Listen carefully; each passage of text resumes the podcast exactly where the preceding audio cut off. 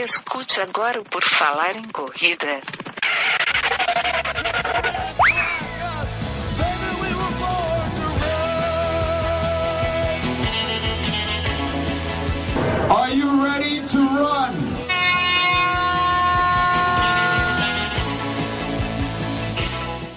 Começa agora mais um episódio do podcast do Puro Falar em Correr, nossa abertura já tradicional que eu faço aí há vários e vários episódios. O meu nome é Enio Augusto, você já sabe, estamos aqui para mais um episódio para conhecer a história de um corredor, de um atleta e falar um pouco mais de corrida, de treinamento, de história e essas coisas todas que vocês gostam. E o convidado de hoje é o Tauro Bonorino, que vai contar para gente a história dele por aqui. Tudo bom, Tauro? Seja bem-vindo. Boa noite, Enio. Boa noite, pessoal que está assistindo. Agradeço muito a oportunidade, o convite. Eu confesso que para mim é um pouco diferente essa condição, né? Porque eu tinha te comentado, eu, tenho, eu também tenho um programa onde eu falo de atletismo, falo de corrida de rua, falo de atletismo de forma geral, que é o Papo Corrida. Eu convido as pessoas para conversar e aí eu sou sempre o entrevistador, o mediador, né? Agora é uma, uma, uma versão um pouco diferente. Eu estou do outro lado aí, te agradeço muito por essa oportunidade compartilhar um pouco da minha, da minha história, da minha, da minha experiência com vocês. Muita gente que vai acabar entrando aqui pode não ter me visto né, competir, porque já está indo para 10 anos. Né? Eu sou profissional de educação física. Eu tenho uma assessoria aqui na cidade de Canoas, região metropolitana de Porto Alegre. Né? Eu, eu trabalho com assessoria, já está fechando agora no meio do ano. 10 anos que eu estou nesse ramo. Então, fui atleta de alto rendimento, competi por 12 anos né, nesse, nesse nível aí, correndo Brasil afora. E, como o próprio Ine falou, foram mais de 400, mais ou menos umas 450 eh, conquistas, pódios, no caso da minha carreira, que variavam de distâncias de 1.500 metros até a maratona. Eu atualmente trabalho com assessoria, trabalho com promoção de cursos para treinadores, com capacitação para treinadores de corrida, né? Atuando até depois, se o me permitiu, vou falar um pouco mais sobre esse projeto que a gente tem. Eu também trabalho, sou treinador, fui convidado para ser treinador da seleção brasileira da Surda Olimpíada, seleção de surdos, que vai acontecer a Surda Olimpíadas que é o segundo maior evento esportivo do mundo, perdendo apenas para a própria Olimpíada, que vai acontecer esse ano no Brasil. Então, fui convidado para ser da comissão técnica, farei parte esse ano, o evento acontece no Brasil também.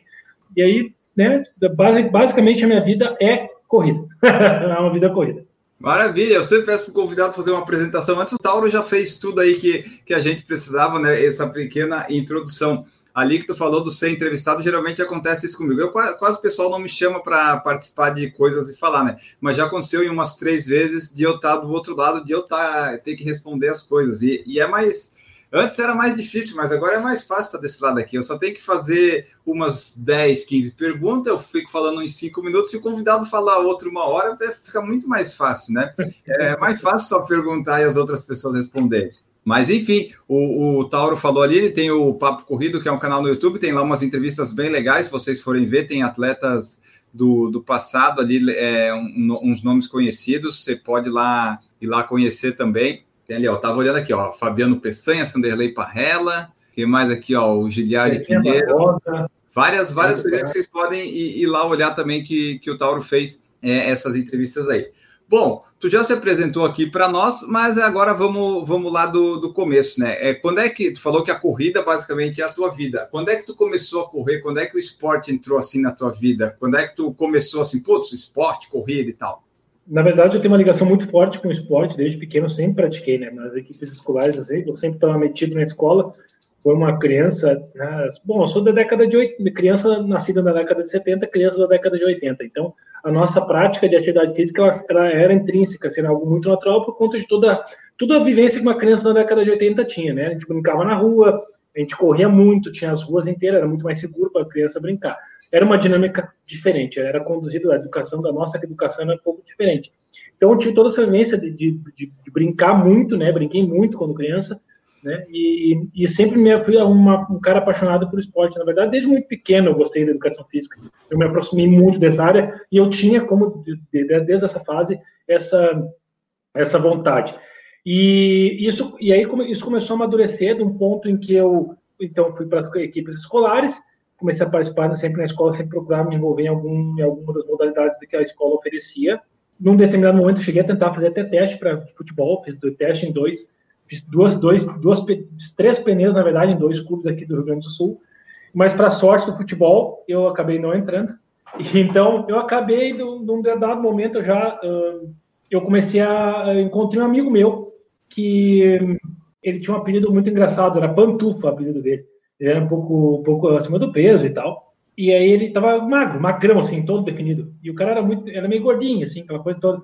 E eu digo, ah, Pantufa, o que que tu fez, né? Como é que tu tá, porque o médico conseguiu ficar desse jeito? Aí disse, ah, cara, eu tô cuidando da minha alimentação e tô correndo, cara. Eu corro aí três vezes por semana. Eu disse, cara, eu posso correr contigo? Ele disse, pode, beleza. E a gente foi, eu comecei a correr com ele. Para mim, a corrida era muito tranquila, sempre praticando esporte.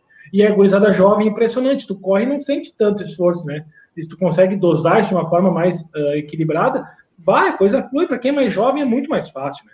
Então nós começamos a correr. Então, e aí, mais tarde, eu descobri que a gente corria de 8 a 10 quilômetros. Isso nós começamos a correr. Porque eu, eu fazia da minha casa até uma universidade local aqui, da UBRA, que foi casualmente a universidade onde eu me criei para o atletismo, e voltava para nós dar uma passada no Parque Municipal, que é o parque onde eu dou os treinos agora, e voltava para casa. Isso a gente fazia mais ou menos umas três vezes por semana. Aí surgiu uma corrida com 15 para 16. Eu já corro há 27 anos. E aí eu comecei, aí que aconteceu, Enio? Surgiu uma corrida aqui na cidade, tinha uma corrida que era a corrida do aniversário de, de Canoas. E aí eu disse assim, gurizada, vamos, vamos para essa corrida e tal. Os gurizada, nós éramos em três.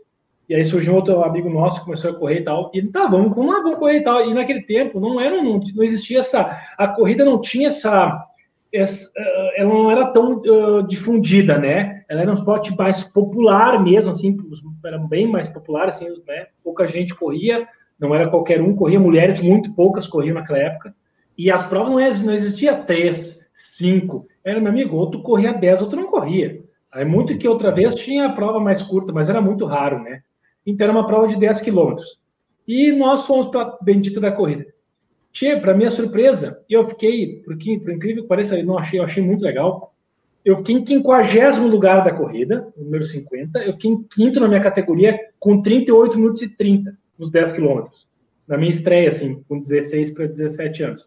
E eu fiquei em quinto na categoria, 50 geral. E era uma medalha bem bagaceirinha, assim, era uma fita mimosa, era uma medalha de alumínio, eu tenho guardado, tem tudo guardado uma medalha de alumínio, assim, latãozinho bem brega, assim. Mas eu, eu ganhei aquilo com tanto, uma alegria tão grande, que eu me lembro que eu terminei a prova, peguei minha medalha, estava chovendo, eu vim correndo para casa, vim correndo da lá do parque da minha casa, com a medalha na mão para mostrar para minha mãe. Feliz que eu já pego medalha. E ali começou, comecei a participar de uma provinha, comecei a participar de outra. Então teve uh, ali um, um, uma fase em que eu fiquei nessa de treinar e competir, mas muito pouco, assim, eu entrei para o quartel, em 1997. Ali, eu conheci um cara que era atleta da Sojipa, que é uma das maiores equipes aqui, do, foi a maior campeã da história aqui do Rio Grande do Sul, do atletismo e tal. E aí, eu entrei, eu, eu fui lá, ele me levou lá para conhecer, ó, pra, daqui a pouco você não queria correr e tal, porque ele sabia que eu gostava de correr. E ele já era um cara que corria 1.500, tinha uma, uma marca boa e tal, me levou lá para conhecer. Eu fui lá, conheci o treinador, Marco De e aí tem uma história muito engraçada também nesse, nessa, nesse contexto aí. Cheguei lá, ele fez um teste comigo, só que, cara, eu nunca fui magro, assim, seco. Eu tenho 1,84m, tá? E eu tinha, eu, meu peso máximo como atleta de rendimento foi 74 quilos. Eu nunca fui pequeno, eu sempre fui um cara grande. Então, se tu me olhar assim, ah, o cara me olhava assim, naquela época, então, que eu ainda estava começando, estava um pouquinho mais cheinho. Ah, foi uma desgraça, assim, foi terrível, assim, me botou para correr lá, que ele queria me judiar mesmo, assim, ele queria mesmo que eu não ficasse, né? E eu, tá, comecei a treinar, fiquei umas duas semanas, cara, quer saber, não vou mais. E era, tinha que ir de Canoas a Porto Alegre, sumi, parei de treinar, assim, e aí no quartel, como dava minhas corridinhas, tinha as competições internas ali, pegava um troféuzinho, uma medalha e tal, e teve um dia que eu tinha meio que largado a corrida, assim, eu fui correr 30 minutos e eu passei muito mal, passei muito mal. No quartel, tava, tava um dia no quartel, de expediente na educação física, e eu disse, ah, não pode ser que eu corri antes e agora estou desse jeito. E eu disse, ah, não, não vai ser assim, vou voltar a treinar. Comecei a voltar a treinar. Nesse meio tempo, o pessoal da a, a equipe de fundo da Sojipa, boa parte migrou para a Ubra. A Ubra abriu uma equipe de atletismo lá na minha cidade aqui, a Ubra em Canoas. Esse cara que é o treinador da Sojipa veio para a Ubra. E eu fui lá na Ubra e dei de cara com ele. Aí eu fui lá para fazer um teste e dei de cara com ele. E ele disse assim, cara, olha só, se tu fizer o que tu fez lá na Sojipa, tu nem me aparece mais aqui. Ele deu uma mijada, assim, chegou me mijando. E eu disse, não, não, pô, eu quero treinar, né? Eu aguentei a mijada no osso. E disse, não, eu quero começar a treinar. E então comecei a treinar, né? No primeiro momento eu estava recebendo treinamento do Pedrão. Pedrão é uma lenda do atletismo brasileiro. Pedrão, para nada mais, nada menos que o treinador João do Pulo, né? Então, é o cara, um dos ícones do atletismo mundial, na verdade, Pedro Henrique Camargo de Toledo. E eu treinava com o Pedrão no começo. Depois eu migrei para o Marco de Lázaro, que é foi meu treinador toda a minha carreira atlética. Marco de Lázaro é um grande amigo que a vida me deu. Agora ele está em Fortaleza, né? Tem uma assessoria grande lá em, em Fortaleza. E ele treinou também, trabalha, trabalhou muito tempo para a Confederação Brasileira de Atletismo. Então eu vivi muito tempo, Enio. Comecei a me criar então para o atletismo de pista, os treinos de pista, né?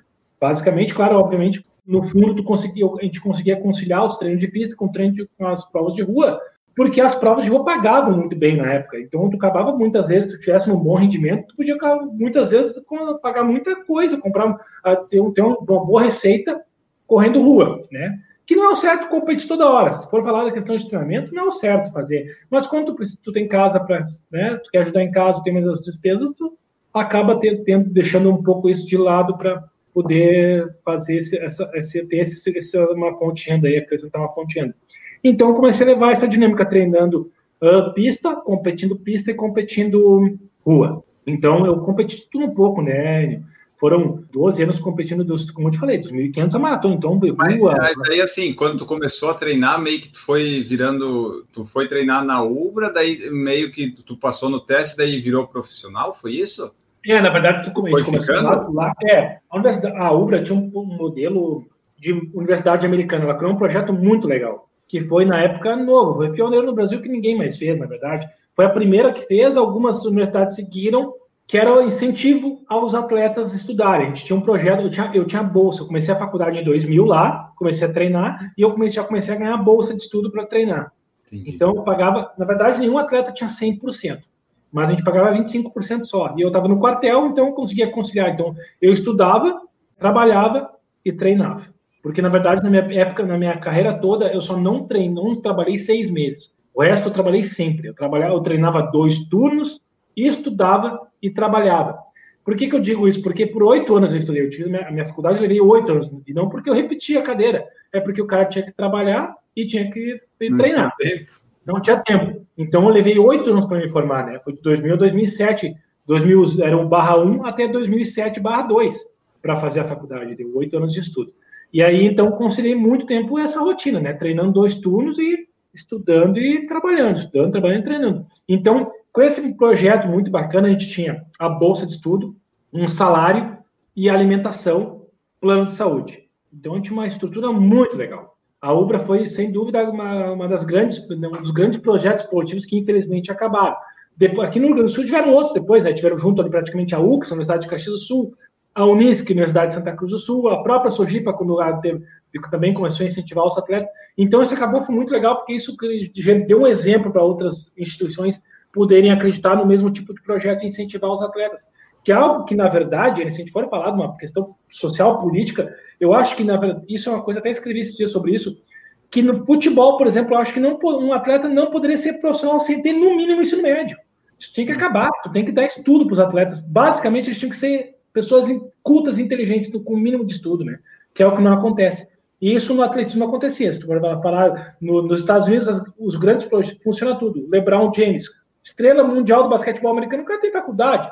Então, assim, no Brasil isso deu certo quando as pessoas, quando tiveram gestores que acreditaram. Bom, voltando ao nosso, ao nosso, ao nosso ponto. Então, por conta disso, eu acabei tendo todo esse desenrolar aí na minha carreira atlética dentro da UBA. Então, foi a única eu fui por 90% do meu tempo atleta da Universidade Luterana do Brasil, representando a equipe em competições regionais, nacionais e internacionais.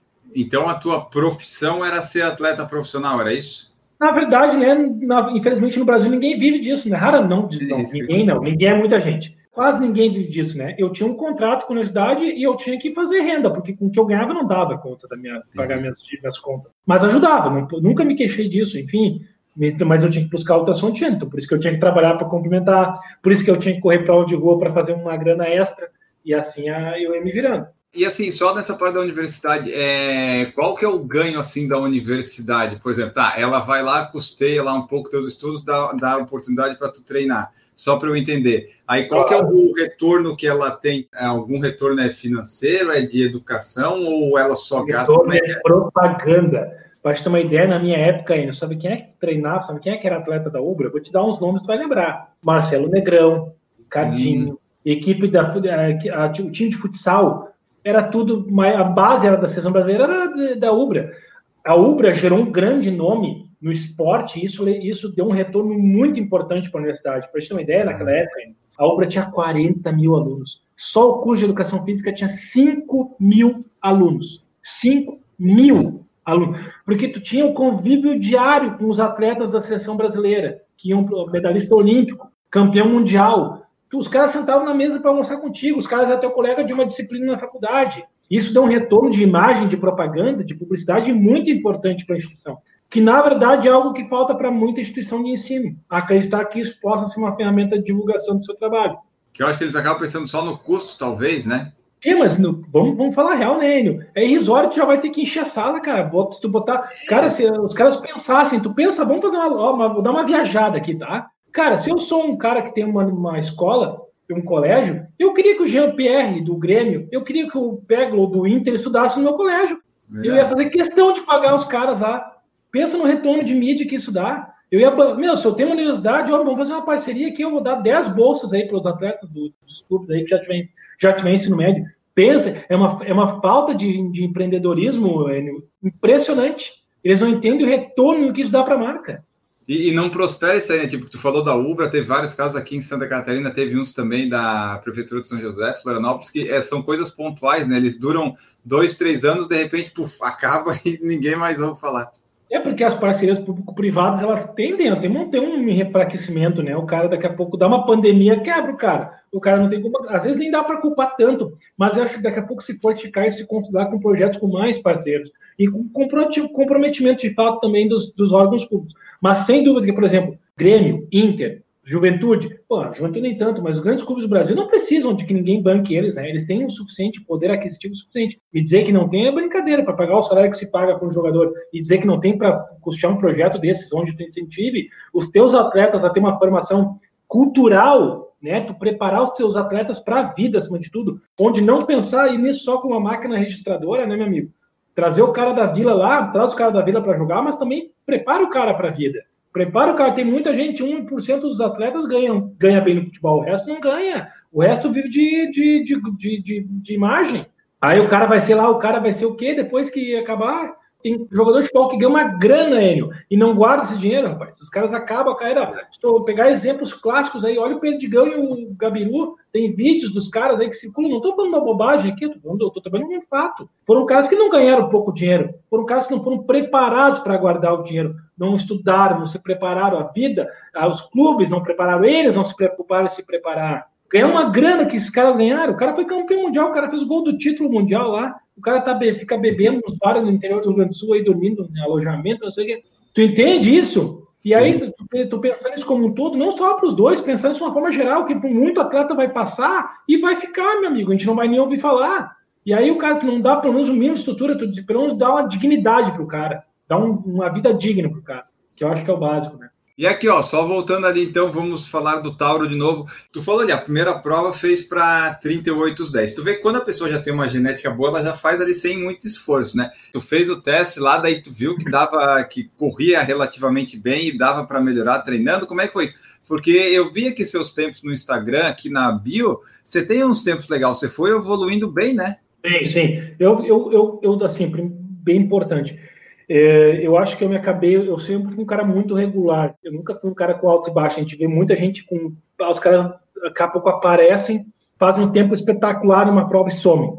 Eu, por toda a minha carreira, eu consegui sempre manter no pódio principal das provas que eu participava. Raramente não ficava no pódio, raramente mesmo, aqui no Rio Grande do Sul. Então, era bem. Para quem é daquela, de um tempo atrás, aí 10 anos atrás, 12 anos, me conheceu. Para quem competiu aí 15 anos atrás, acabou podendo acompanhar isso um pouco mais de perto. Eu comecei com os 38 e 30, eu acho que muito mais, Enio, porque eu primeiro acho que eu tinha uma boa base né, de esporte em mim, assim, eu tinha muita disciplina, eu tinha muita, sempre tive muita gana, mais talento do que gana. Eu digo sempre, né, atleta, o atleta é formado por disciplina e por talento. Eu tinha muito mais, claro, não dá para ser hipócrita e ter falsa modéstia e dizer que não tinha talento. Eu tive um talento para correr, mas eu tinha muita disciplina. Eu era extremamente disciplinado.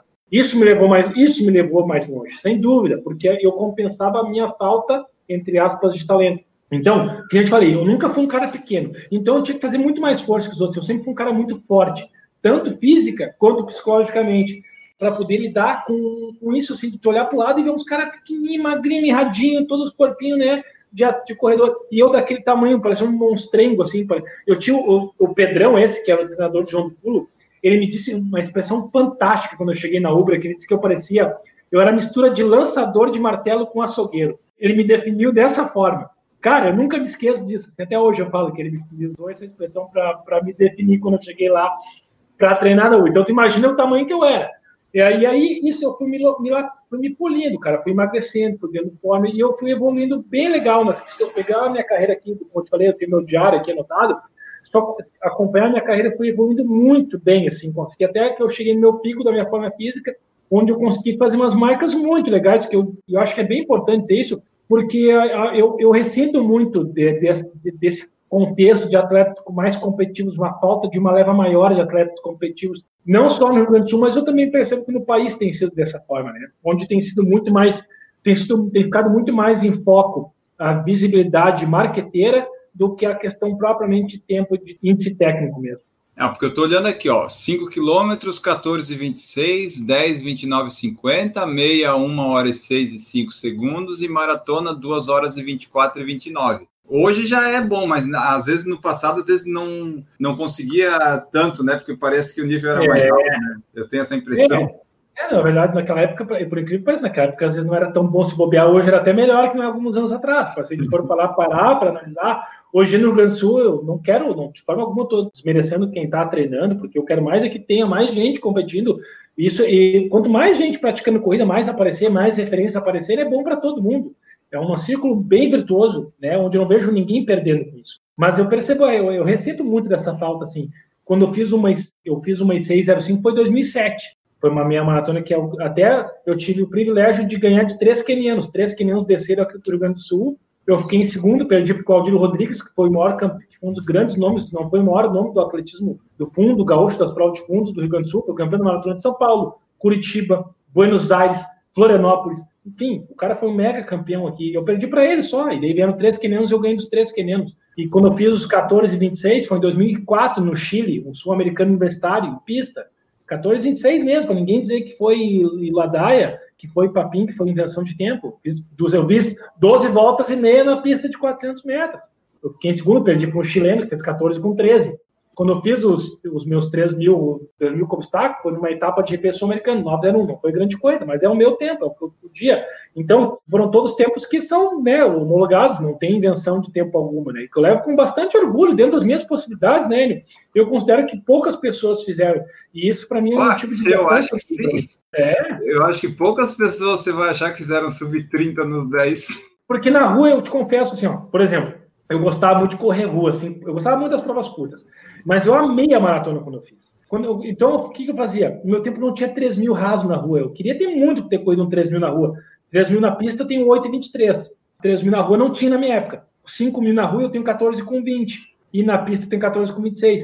5 mil, 10 mil na rua eu tenho 29,50. 10 mil na pista eu odeio. Eu odiava correr. Simplesmente odiava, porque, meu, 25 voltas era maçante para mim.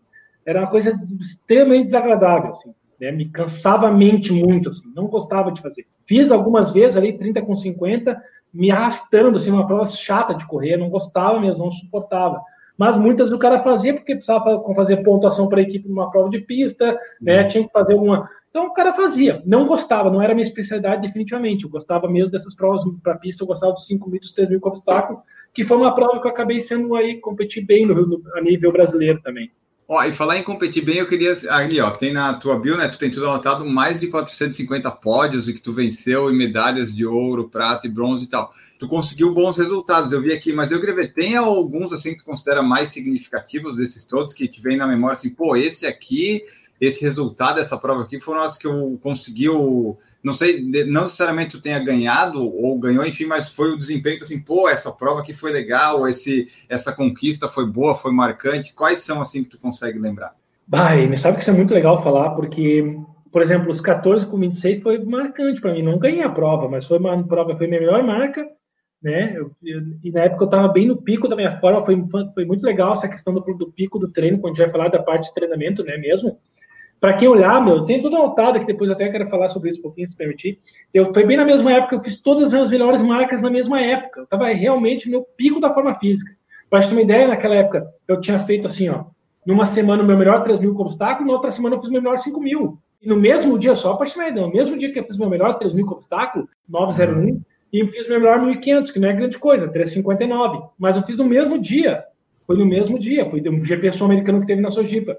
E aí, do, no outro final de semana, viajei para o Chile para competir o Sul-Americano Universitário, meu melhor 5 mil em pista, 14,26.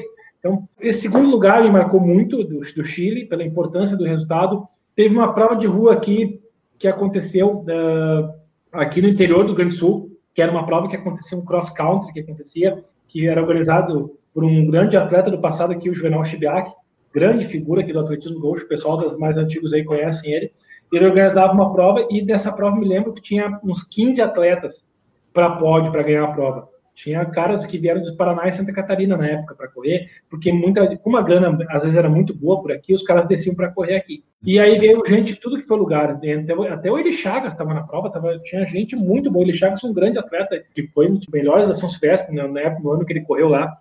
E tinha um, tinha um, um cara da, da BMF na época que eu ganhei dele na chegada. Então ele era da mesma equipe do Marilson. E ele era gaúcho que ficou erradicado um tempo treinando lá para o São Paulo e veio para correr essa prova. E aí, dentre todos os atletas, eu tive o privilégio de ganhar um cross country que, né, de, uh, questão de uh, índice técnico, tava, foi sem dúvida, acho que é uma prova mais forte que eu corri. E eu tive o privilégio de ganhar. Assim, tinha uma. Eu tive já provas que eu corri com quenianos e tudo, mas pela quantidade de atletas com capacidade física, técnica de ganhar a prova, e eu ter conseguido aquela vitória, para mim foi bem marcante. Tem sempre alguma provinha que outra, assim, que marca, né? E aí, o cliente falou, às vezes não é a prova que o cara ganha, nem necessariamente é a prova que o cara ganha, mas aí por esses tempos todos, aí a maratona, né? A maratona eu fiquei em sexto lugar. Eu fui Você fez quantas maratonas? Eu só fiz uma maratona, ele. Eu estava treinando, ah, na verdade foi o ponto de, de, uh, do, meu, da minha, do meu destreinamento, que eu chamo, né, em vez de aposentadoria, o meu treinamento aconteceu num processo que culminou quando eu machuquei no treinamento para minha segunda maratona. Eu estava treinando muito bem para minha segunda maratona e aí eu fiz uma lesão bem séria na panturrilha em 2011 e aí naquele momento aí e é brabo. Quando tu está treinando, tá treinando uma maratona, eu digo sempre, né? A maratona sai fácil se tu está treinando. O difícil é o treino para maratona. É a uhum. Construção do ciclo, né? De 16 semanas ali com o cara com bagagem, com algumas meia maratona já no currículo, ou com outros já tendo feito maratona e partindo para outra. Então, e aí eu estava nesse ciclo, vendo muito bem, e eu fiz uma lesão de panturrilha que me tirou assim de combate por um bom tempo. E eu acabei que eu voltei um pouco, voltei um pouco desestimulado e também estava na função da, do início da assessoria, que foi em 2011, né, que eu iniciei a assessoria. E aí naquela época eu estava treinando por conta já, e estava com um patrocinador, que era um cara que me, me, ajudava bastante na época, inclusive me ajudou muito, me, deu, me dava uh, uma grana por pódio que eu fazia, me dava, uh, me dava até a oportunidade de emprego com ginástica laboral, treinamento para a equipe de coisa da empresa dele. Foi uma, uma fase muito legal e me incentivou muito a abrir minha assessoria. E aí, nesse período, assim, eu machuquei para a segunda maratona, mas eu adorei ter corrido a maratona de Porto Alegre, né? Fiquei em sexto lugar, 2 horas e 24, e eu poderia ter feito muito melhor, assim, 2010. Eu poderia ter feito uma marca, eu acredito que eu poderia ter feito uma marca melhor, eu poderia ter feito umas duas 22 pelo menos, apesar de como eu estava no auge da minha forma, eu tinha perna para fazer 2,17, 2,18, porque eu estava no auge da minha forma em 2005, 2006, mas eu não me arriscava na meia, né, uma maratona. Não tinha me arriscado ainda, deixei para ficar mais velho. E aí eu tava, não estava tão veloz mais quanto eu estava. Naquela época que eu tinha feito uma, se parar para pensar uma e seis na meia, o cara tem perna. Fisiologicamente falando, tu tem perna para 2,17, 2,18. O cara que tem umas 6 na meia tem 2,18 na maratona. E eu tava treinando para isso. Eu treinava muito bem naquela época. Os meus longos eram excelentes. E aí a maratona me amarrei, fazer, eu achei uma prova muito. Ela é demorada, assim, mas é, é, tu consegue planejar ela, né? Tu consegue dar. Ela é dinâmica, assim, tu consegue estar tá correndo, daqui a pouco tu consegue, se for o caso, tu consegue pensar numa outra estratégia. Eu me lembro que a gente foi, eu fui com um grupo de mais quatro amigos, mais três amigos meus gaúchos aqui, e nós fomos conversando até o 21, planejando a prova, como é que a gente ia fazer, como é que a gente ia ir, conversando mesmo. E a gente passou a meia para uma 10 e 20, só que daí na uma na meia, um parou e dois, dois pararam. Um parou um pouco antes, um parou na meia e, o, e um ficou para trás. Eu fui sozinho, fiz a segunda meia maratona praticamente, praticamente não. Eu fiz sozinho a segunda meia maratona. Aí deu uma e 14, né, a segunda meia. Mas eu considerei uma marca excelente, assim, mas eu me amarrei na prova. Mas aí tu nunca fez, nem depois que, tipo, aposentou, dizer assim, tu não voltou a fazer nunca mais? Não, os caras me chamam para fazer, eu tenho vontade de fazer uma, uma, nova maratona, assim, mas nem pensar mais, assim. Para mim, sabe, Enio, claro, eu sinto muita saudade, mas eu sei que não tem mais perna para isso. Eu tô indo para 43 anos para fazer resultado. Isso pode se tornar muito frustrante um cara. Na minha fase, não é hora de pensar mais em desempenho. É hora de pensar em treinar e ser exemplo e ser motivacional, uma, algo motivacional para outras pessoas. Eu sempre digo que todo mundo é inspiração em algum momento para alguma pessoa. Então, quero deixar isso assim, quero poder inspirar outras pessoas, né? Não só os meus atletas, eu, né, eu escrevi esses dias né, que a, a palavra convence, o exemplo arrasta. É nesse sentido que eu pretendo me mantenho correndo, faço meus treininhos, eu estipulei esses dias um desafio bem engraçado, assim, para mim, né? Porque é o cara que corre, correu umas seis na maratona, eu estipulei um desafio para mim, esses dias eu tinha feito uma lesão de, eu tinha feito uma lesãozinha, machucada a panturrilha, eu estava treinando bem direitinho com um aluno meu.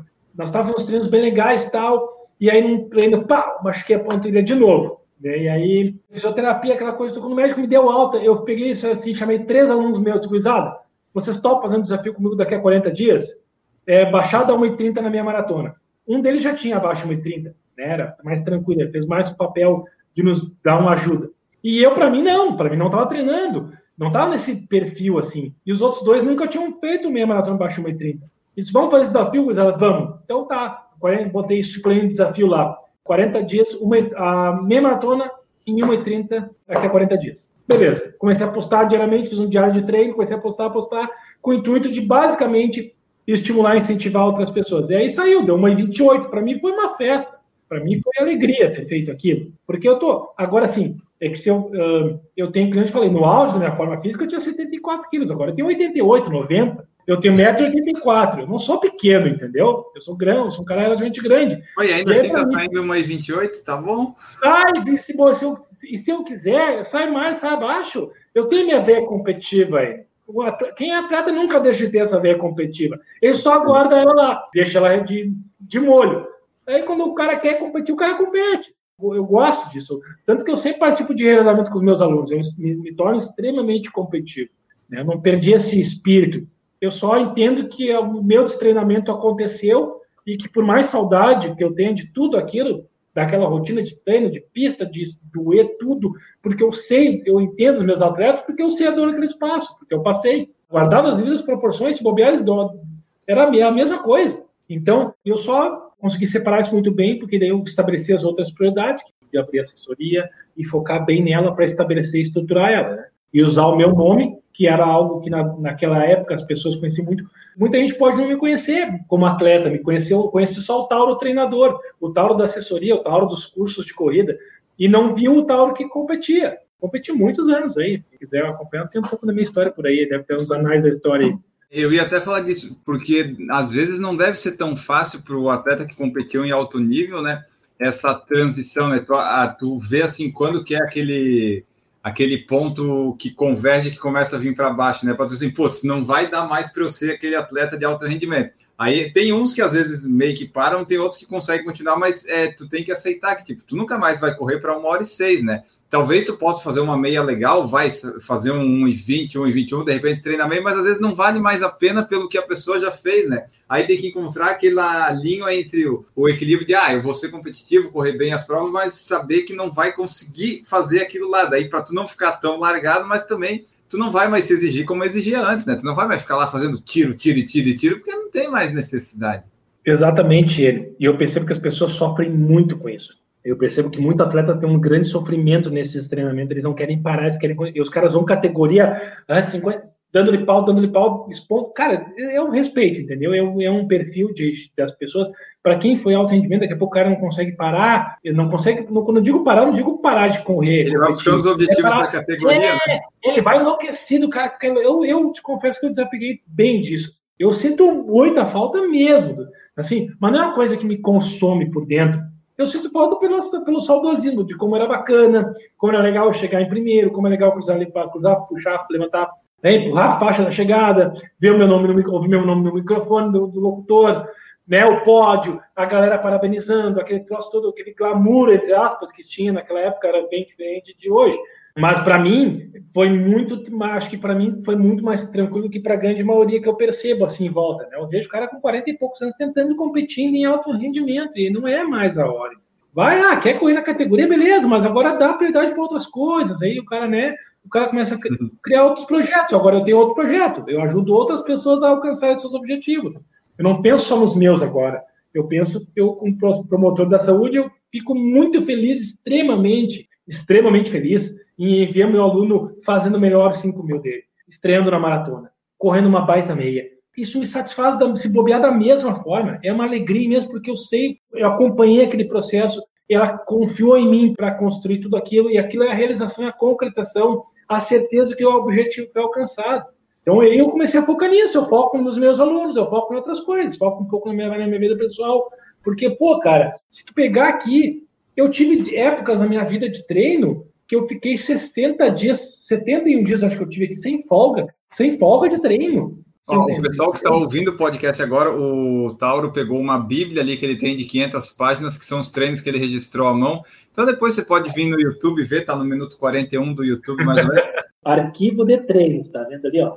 é, é aquelas treinos. pastas plastificadas, ele tem vários é. plásticos, e ali Aí tem aqui, ó, 30 começam, milhões. Eles começam, coisa. na verdade, em outubro de 99. Essa aqui foi a minha segunda prova de 10 quilômetros, que foi um 10 km para 35 e 15, em, 20, em 19 de março de 2000. Ó, tudo anotado.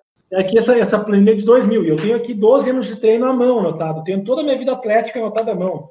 Tava brincando com ele naquela época, não tinha Garmin, né? Não tinha nem Excel para salvar, né? O Excel não, não era tinha muito... nem Excel. Era uma Xerox, era um Xerox de segunda a domingo, quatro linhas, sete colunas. Tu anotava a mão, meu amigo. Era isso que acontecia.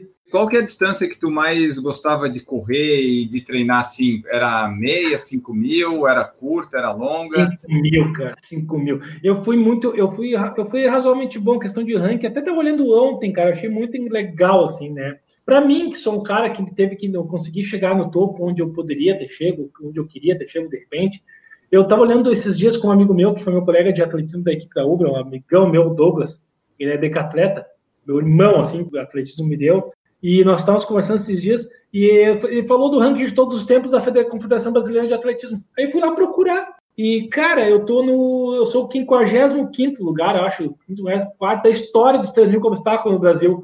Então, assim, pô, de toda a história, de todo, todos os tempos do Brasil, eu tô entre os menos, eu tô entre os 50 e poucos, ainda não tô. Já passaram 10 anos que eu parei de competir. Essa marca foi feita há 15 anos atrás, e eu ainda tô entre os 50 entendeu? Do Brasil, da história do Brasil. Cara, isso para mim é fantástico. Eu fiquei tão feliz, de me arrepiar só de falar isso agora. E até, até, até, eu acho que meus, até não sei, eu tenho que ver os meus 5 mil, que na época eu tive que conter os 5 mil que eu fiz lá do Sul-Americano Universitário. Eu até tinha falado com o treinador, porque não tava meus 5 mil 14, 26, porque é uma competição que foi feita no Chile. E não sei se a Confederação Chilena não mandou os resultados, até uh, eu tive que, eu tô tendo que ainda exigir, né, a minha, minha colocação no ranking, ver se eu entro daqui a pouco, nem sei como é que tá o ranking de todos os tempos, eu acho que não devo estar entre os 100.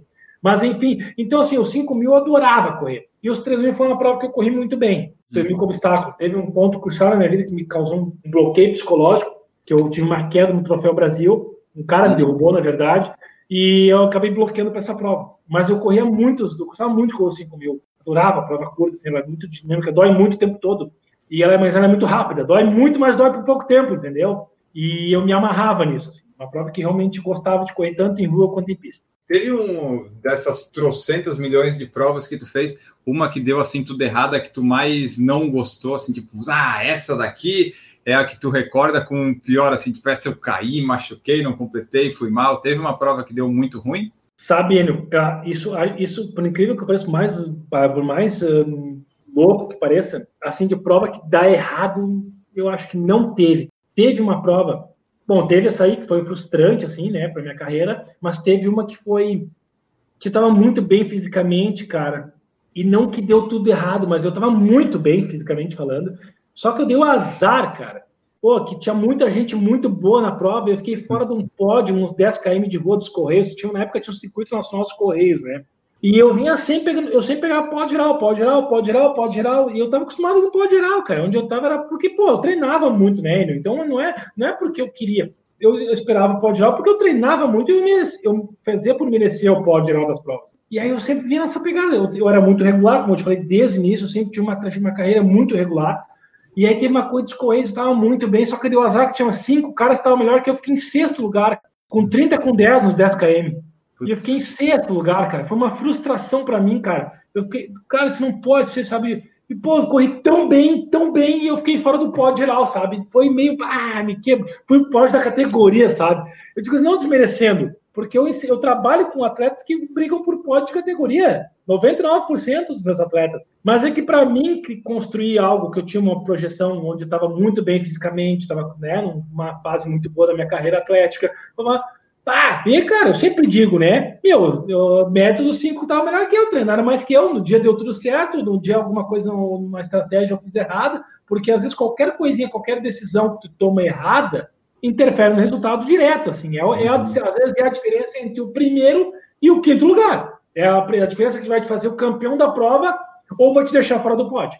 Não porque essa prova o cara correu 29, o cara primeiro fez colocado fez 29 30, eu acho mas para mim foi o que me significou, porque o quarto, o terceiro, quarto e quinto estavam na minha frente, 8, 10 metros, assim, eu vi ele não, chegando. Não conseguia chegar, né? É, não conseguia chegar, eu desespero, assim, tu não consegue chegar. E aí, quando eu digo assim que deu errado, parece, ah, que cara, que cara presunçoso. É que realmente não tive fatos, assim, eu, eu sempre planejava muito bem as, as minhas provas. Eu tinha um treinador que conversava comigo, a gente conversava muito sobre as provas, pulava estratégia, eu entendia muito meu corpo, eu me conseguia me, me perceber muito bem, né? Então, uh, de dar errado, assim, a... tá, teve um, bah, teve um, agora me lembrei de uma fantástica. Teve uma fantástica, o estadual de cross country em Pelotas, no começo da minha carreira. Cara, eu caí um tombo, velho. Um tombo, coisa mais. Foi meu único tombo em prova, que eu caí por conta. O outro cara me empurrou, né? O obstáculo lá eu me quebrei todo. Esse eu tropecei no cross country, no estadual de cross country. Cara, me embolotei de um jeito. Eu ainda consegui ficar em quarto, mas uma desgraça, né? O cara brigando lá na frente para 24 quilômetros, tiro curto, assim, né? Qualquer bobeira que durar uma prova curta, você é. tá fora. Raramente tu vê, eu já vi casos assim, loucos, assim, de atletas de cair em prova e ganhar 1.500. Eu sempre brigo com o Fabiano Peçanha, a última dele, tu, tu deve conhecer o Fabiano Peçanha, né? Uhum. Fabiano Peçanha, a, única, a última derrota dele em solo gaúcho no 1.500, ele perdeu para um cara que caiu. O cara caiu no começo da prova. O cara caiu, caiu foi para o último lugar, o cara caiu fora da pista, voltou para a prova e ganhou dele. Foi a única vez que o Fabiano perdeu 1.500 em solo gaúcho. O cara caiu. E, mas assim, em 1.500, velho, negócio louco, que tu nunca vai acreditar se alguém te contar. Eu vi isso, eu estava em Caxias do Sul, eu vi essa prova. Mas eu estava lá no 4 km no estadual de cross country e daqui a pouco me embolotei, rapaz. Mas me quebrei todo. Voltei para a prova, mas fiquei em quarto. E, cara, são fatores extras, né? Fatores externos que interferem e que tu não tem muito o que fazer, o teu, dentro da tua capacidade. Quando isso, tia, quando eu digo para as pessoas, quando, não, quando tu terminou a prova e disse, eu fisicamente fiz tudo o que eu podia, cara, tu tem que ficar muito tranquilo. Tá feita a tua missão. Se tu chegou no final da prova, de, tu chegar aquela, ah, podia ter feito mais aí, pô, tem que ter chegado lá no final da prova, digo, meu, eu dei o meu máximo, estou no meu limite. E é isso aí, isso é superação. Não é chegar, na minha opinião, não é chegar acima, chegar tropeçando, verde, branco, vomitando, cambaleando, hospital, ambulância, paramédico, isso não é superação. Superação é tu planejar teus treinos, treinar, executar, concluir a prova, chegar no teu melhor da tua forma, dizer eu fiz o meu máximo e estou bem para amanhã ter minha vida, minha vida segue normal. Isso é superação. E aí eu digo para as pessoas, então acontece, caí, o não era culpa minha, fiquei chateado, fiquei, me quebrei, faz parte do processo, vou treinar para a próxima, né? Sempre tem a próxima, né? Ó, é a próxima. E daí, a partir de que momento que surgiu a ideia de criar assessoria? Que tu, pelo que eu entendi, tu já era formado em educação física, a assessoria veio depois, né? Tu percebeu que precisava de, ou que tu queria ter isso aí? Como é que foi que veio essa ideia de criar? Na, é, na ordem cronológica, eu tinha me formado em 2007/2, a formatura foi 12 de janeiro de 2008. Aí eu estava trabalhando numa escola, que foi a escola onde eu estagiei na época, eu estava dando aula lá eu sempre, pô, eu tava, né, no atleta e tal, e eu, né, eu, eu tinha um cara, depois que eu parei de competir pela universidade, pela UBRA, eu fui com essa equipe, né, uma equipe de tecnologia da informação que tem aqui no Rio Grande do Sul, bem conhecida, que tem uma equipe grande, eu fui o primeiro atleta da equipe lá. E aí, o dono, da, um dos donos da empresa, um dos sócios, dizia para mim, Paulo, pô, tem que abrir a tua assessoria, tem que abrir a tua assessoria. E eu gostava muito dessa ideia, porque eu queria trabalhar com isso mesmo, né? Eu gostava de correr, eu gostava desse mundo, e aí naquela época estava começando as corridas de rua por aqui com assessorias esportivas, estava começando aquela coisa de montar tenda, né? Porque eu sou meio provinciano, né? Assim, fica meio sempre por último. As coisas já estão acontecendo há muito tempo lá para cima, e para cá elas demoram um pouco mais. Aí foi mais ou menos nesse contexto, eu vendo as tendas das assessorias lá, e eu digo, ah, vou pensar em ter a minha. Cara, esse cara me botou uma pilha, botou uma pilha, abre a tua assessoria, abre a tua assessoria, e eu fui levando aqui. E aí, em 2011, cara, eu resolvi dizer, ah, vou abrir agora, vou, né, vou dar um peitaço, porque eu, eu sempre incentivo as pessoas, as pessoas quando querem começar um novo projeto, tem que entender, né, que quando tu vai deixar um projeto que tu tem, que tá consolidado, tá bem, tá com emprego lá, tá beleza, agora vou ter que construir para construir algo novo, tu não vai continuar de onde tu parou, meu amigo, tu vai ter que dar um passo para trás, fatalmente, isso acontece em 99,9% dos casos. E isso é totalmente natural e às vezes é o melhor que tem para acontecer para te dar o passo para trás, perceber a situação, porque lá na frente, em seguidinha, tu vai dar dois ou todos os outros que tiver que dar para frente. Então, eu tive que reorganizar, ver, rever a minha questão do trabalho na, na, na, escola. No primeiro momento, eu consegui conciliar, depois não. Então, comecei com três alunos na assessoria, e aí a coisa, né, tu começa bem pequenininho, vai mostrando teu serviço, as pessoas vão te conhecendo, né? Os alunos vão gostando do teu trabalho, vão te indicando para outros alunos, tu vai aparecendo dando treino, as pessoas vão perguntando informações. E aí foi quando, em 2011, isso aconteceu, esse projeto iniciou, né? Iniciou em 2011, onde aqui na minha cidade eu fui a primeira pessoa a abrir uma assessoria de fato de corrida aqui, com treinamento no, no Parque Municipal. Comecei lá, dar treino, orientar as pessoas lá no parque. E agora já tem muitas outras, né? Aqui, na, aqui em Canoas já temos mais. Para outra cidade pode parecer um número engraçado de tão pouco, mas eu acredito que já tem mais umas 8, 10 assessorias aqui que para nossa cidade, apesar de ser uma das maiores do Rio Grande do Sul, não é muita coisa. Tá, tem a equipe de corrida, no dia do chute uma árvore tem, tem qualquer um das vezes está dando treino de corrida, gente que nem tem informação, gente que só correu, todo mercado tem isso, infelizmente, tem uns falcatrua, mas equipe com profissional, orientação, eu sei que tem umas 8 a 10 assessorias aí que trabalham com isso. E aí, esse projeto começou devagarinho, eu, eu fui levando porque eu gost, sempre gostei muito do que eu disso, e para mim sempre foi muito tranquilo entender esse processo da construção da assessoria, que está agora dentro para 10 anos. Claro, claro. Agora, o momento de. Eu sempre digo para os profissionais de educação física que o mercado do running, da corrida, ele está em eterna ascensão. Eu não vejo um retrocesso, claro, nós tivemos um momento muito atípico agora, que deu uma estagnada, para alguns deu uma decrescida, para mim deu uma decrescida, para 90, para quase todo mundo isso aconteceu. O, negócio caiu de rendimento, né? Vamos parar, perdeu aluno, não sei o que, se organiza, faz treino online, tá. Mas é um mercado que, se tu te consolidar e se tu perceber disso, dentro daquilo que eu falei, daquilo que eu falei da questão de capacitação, do, do aumento de número de corredores, isso aumenta. Isso naturalmente vai, vai, vai acontecendo, isso vai fluindo, porque o esporte, a corrida é o segundo esporte mais popular do país, só perdendo para o futebol. E se tornou altamente democrático, se tornou amplo. Ele ganhou a questão das assessorias que engrandeceu, que refere a tirar o esporte de individual e transformou em coletivo. A corrida nunca esteve tão coletiva quanto está hoje. Né? As assessorias vieram para dar esse ar de coletividade, né? de unidade para um grupo de pessoas. A, tri, a tribo dos corredores agora consegue, dentro daquela grande tribo de corredores que agora existem, porque eu entendo que ser corredor é um estilo de vida, né, Enio? Nós fazemos parte de um estilo de vida próprio, nós somos uma, uma tribo própria, grande, né, saudável, bacana, com uma energia alta, em alta rotatividade positiva. E as assessorias surgiram para tornar isso mais próximo, pegar esses grupos, deixar um pouco menor, mas mais próximos, pessoas que fazem amizades. Dentro da minha assessoria já, já foram três casamentos constituídos. Está entendendo? As pessoas se casam. Eu tenho um grupo de do lado, até aqui uma das pessoas que está comentando aqui, a Isabel, minha, minha amigona, amo ela de paixão, minha aluna da assessoria, a minha aluna em atividade mais antiga, está quase desde o início da assessoria comigo aí ela. Ela já nem paga mais mensalidade, né? Já é. Ah, é não, quebra também, né? Não posso, né? Não posso, não tenho, ainda mais esse ano aí, né? E ela foi uma grande parceira minha sempre, a Isabel, né? Ela sabe que eu amo de paixão. Não estou falando isso porque ela está aqui assistindo e comentando. Aí formou um grupo de caminhantes. Eles foram para Santiago, dois alunos meus, amicíssimos, foram para Santiago de Compostela, fizeram caminhada, vieram exemplo para outros, fizeram um grupo de caminhadas, eles fazem umas caminhadas agora de 20, 30. Esses dias eu fui com eles. 40 quilômetros é uma caminhada esses dias. E aí tu vê que isso, dentro da assessoria, as pessoas precisam entender isso, que tu consegue construir grandes amizades, que tu leva para a vida toda. Então, dentro desse contexto, eu sou muito realizado no que eu faço com a assessoria de corrida. Pô, cara, sabe? Foram 10 anos aí, são 10 anos já construindo isso e sabendo que isso pode, que vai melhorar. graças a Deus, porque a gente está muito perto desse fim, dessa, dessa nhaca que a gente está passando atualmente, mas que aí começou lá atrás um projeto muito pequeno, mas planejado, organizado, pensando né, com calma, passo a passo e pensando que ali para frente a coisa ia evoluir como está evoluindo e pode evoluir muito mais. E a assessoria hoje, o pessoal onde pode encontrar, como é que ela funciona, online, presencial, utiliza aplicativo, planilha, como é que funciona aí o treinador Tauro?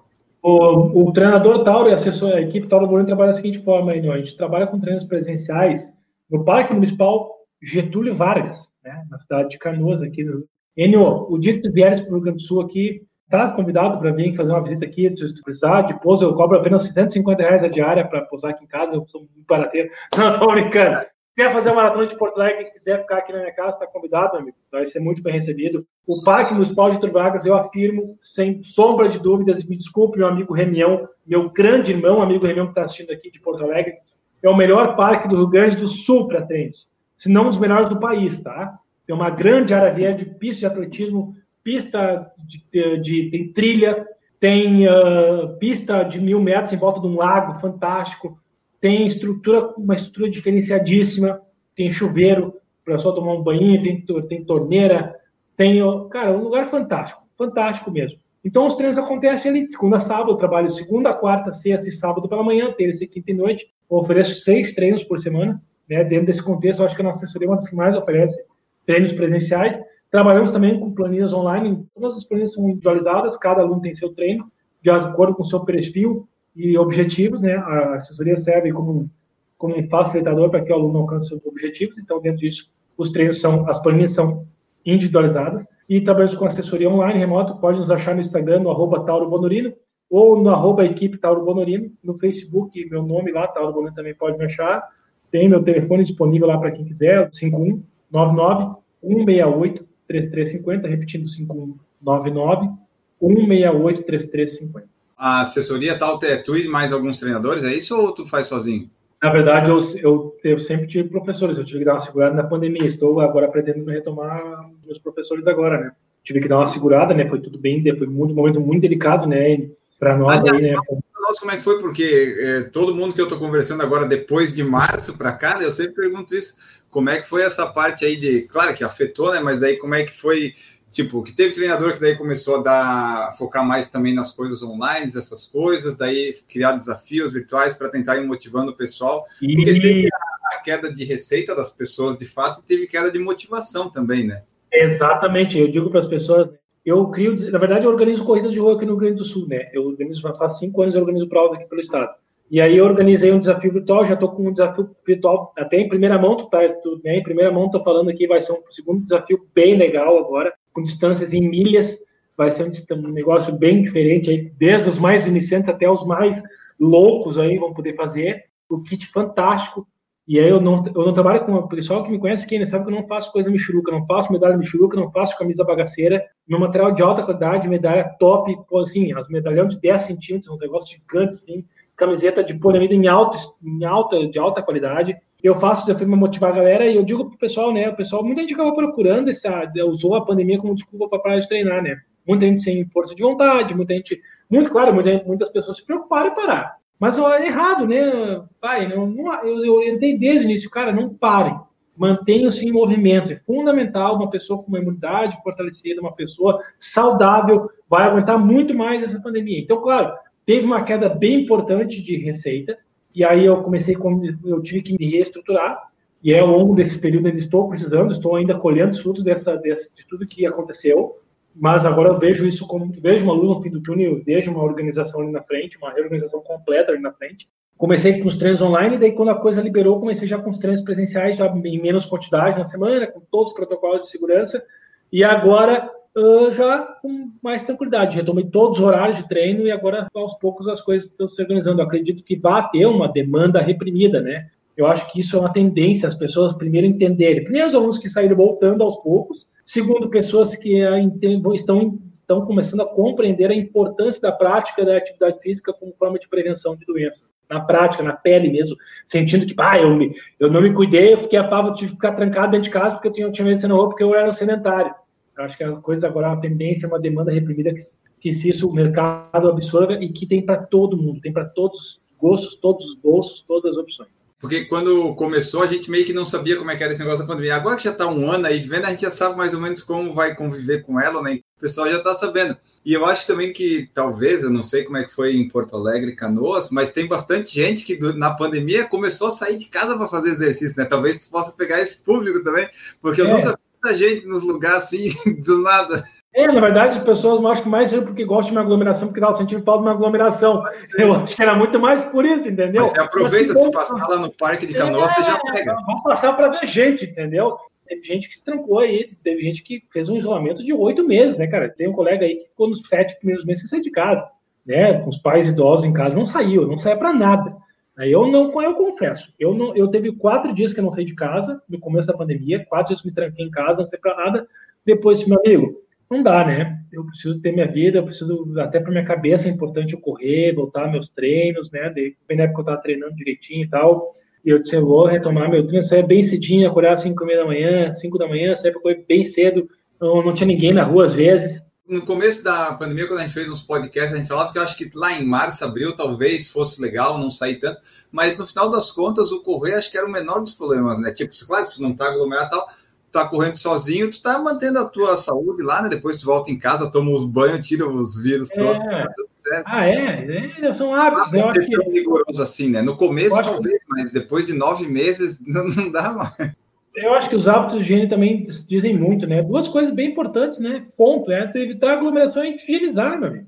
Né? Mantenha os cuidados aí, tá? Sempre volta, chegou em casa, te lava, toma um banho, se for o caso, te lava bem, passa álcool gel, usa máscara na rua por enquanto, aí, enquanto o pessoal está nessa função toda.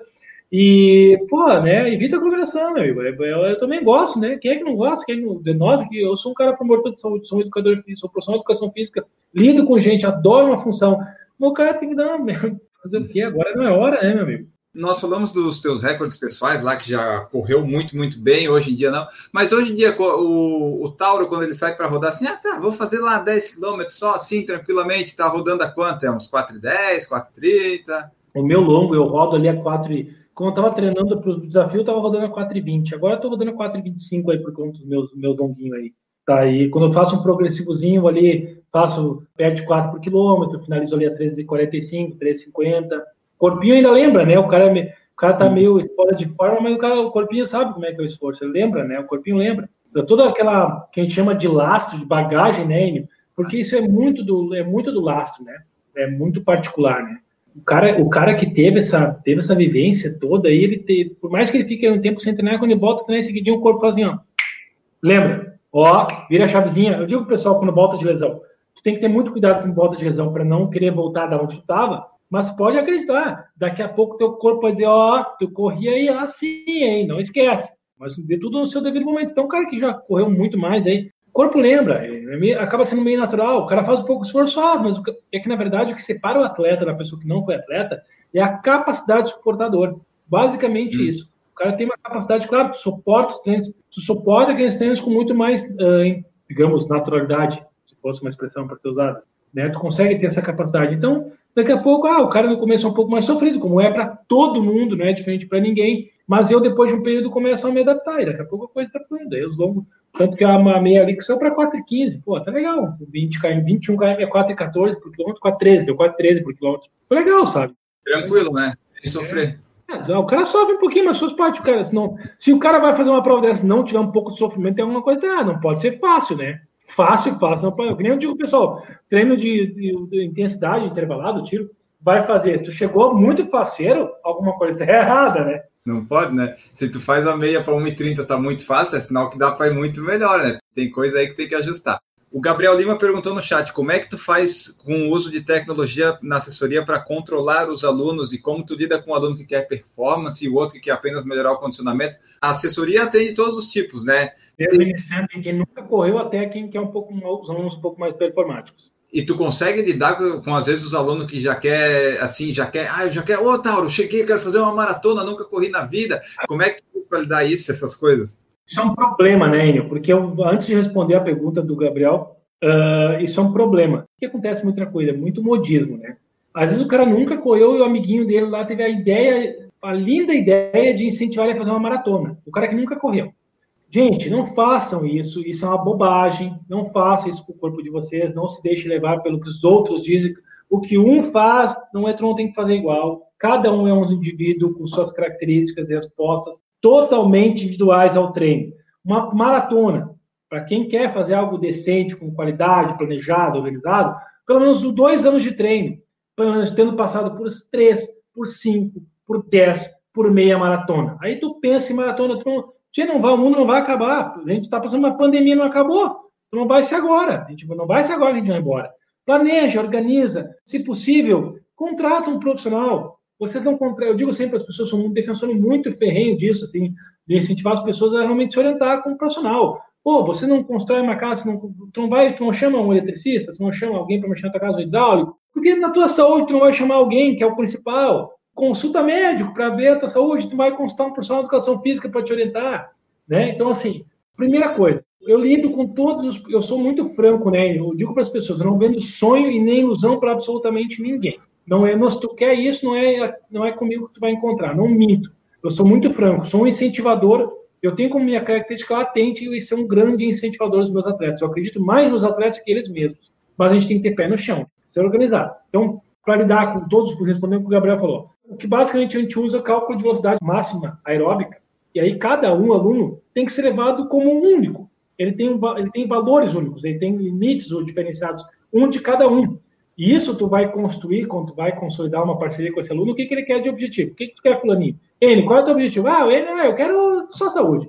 Tu vai entender que para eles os treinos vão ser mais moderados, tu vai entender que ele precisa muito mais de uma dinâmica onde ele busca saúde, qualidade de vida e também a parte social, ele quer uma coisa mais, ele não quer se esgualepar treinando, ele quer obviamente uma na corrida é uma coisa que eu sempre digo assim para todo mundo. O cara pode ter, muitas vezes o cara chega dizendo para mim: "Ah, só quero qualidade de vida, mas eu quero corrida trabalha com tempo, ela trabalha com algo concreto e que no momento que tu fez o teu primeiro 3 mil e tu fez para 21 minutos, uhum. e aí no segundo 3 mil tu fez para 20 com 15, tu vai querer fazer abaixo de 20 com 15 no terceiro, fatalmente.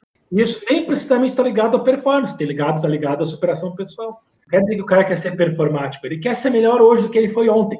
E quando a gente fala em condicionamento, pode estar ligado a só isso. Ele pode, ele pode querer superar, ele não quer ser performático. Mas fatalmente ele vai querer ser um pouquinho melhor. Ele vai querer que ele pode um pouquinho. Isso é muito legal. A pessoa se desafiar também é importante. E claro, é importante tu entender que tem um cálculo, tem um cálculo que precisa ser feito, né, de controle de cargas que precisa ser distribuído ao longo da semana, que vão levar o atleta a atingir o objetivo que ele quer. Se ele quer ser um cara mais performático, aí interfere. Aí a gente vai entrar numa uma, uma quantidade de coisas variáveis.